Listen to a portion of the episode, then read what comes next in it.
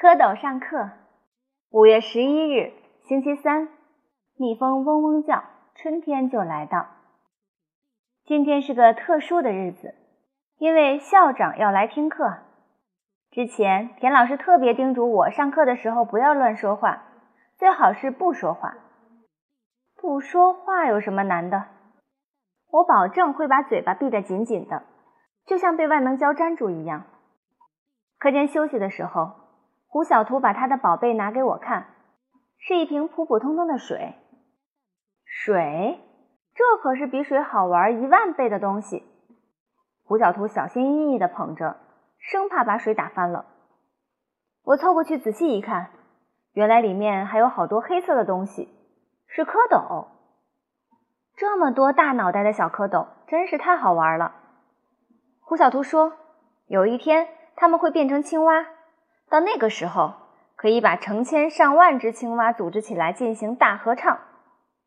可是现在该把它们怎么办呢？千万不能被老师发现，得把它们藏起来。藏在哪儿呢？我们开始给青蛙寻找一个安全的地方。放在我的书桌里面？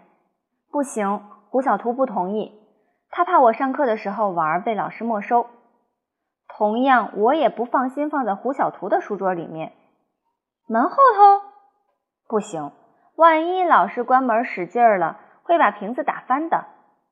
窗台上不行，金刚坐在窗户边上，他这个强盗。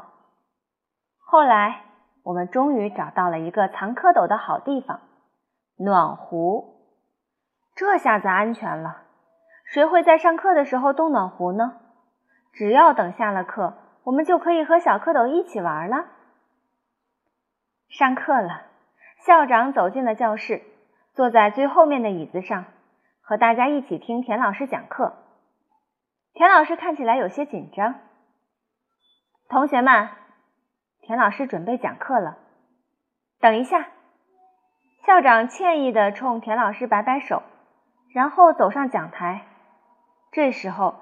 他做了一个可怕的动作，拿起暖壶，给自己的杯子倒满了水。我的心随着暖壶上下跳动，紧张的不得了。蝌蚪这下子可要完了。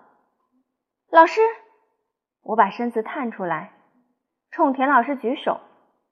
田老师瞪了我一眼，不经老师的允许，不可以说话。可是，我忍不住的辩解。我实在受不了校长把蝌蚪喝进肚子里。没有可是，我们现在开始上课吧。田老师不理会我，开始用粉笔在黑板上写字。我只能把身子扭来扭去，一会儿我大声的叹口气，一会儿又拼命的回头看校长是不是喝了那杯水。我特别想告诉校长杯子里的秘密，可是我又不能说话。这对于我实在是太困难了。我看到校长端起了那杯水，然后不要啊！我大叫一声，校长刚喝进嘴里的水被我吓得一下子咽了下去。田老师终于忍无可忍了，愤怒地问我：“你到底想干什么？”校长，校长喝了我的蝌蚪，不是胡小图的蝌蚪。什么蝌蚪？校长狐疑的看着杯子，可不是嘛？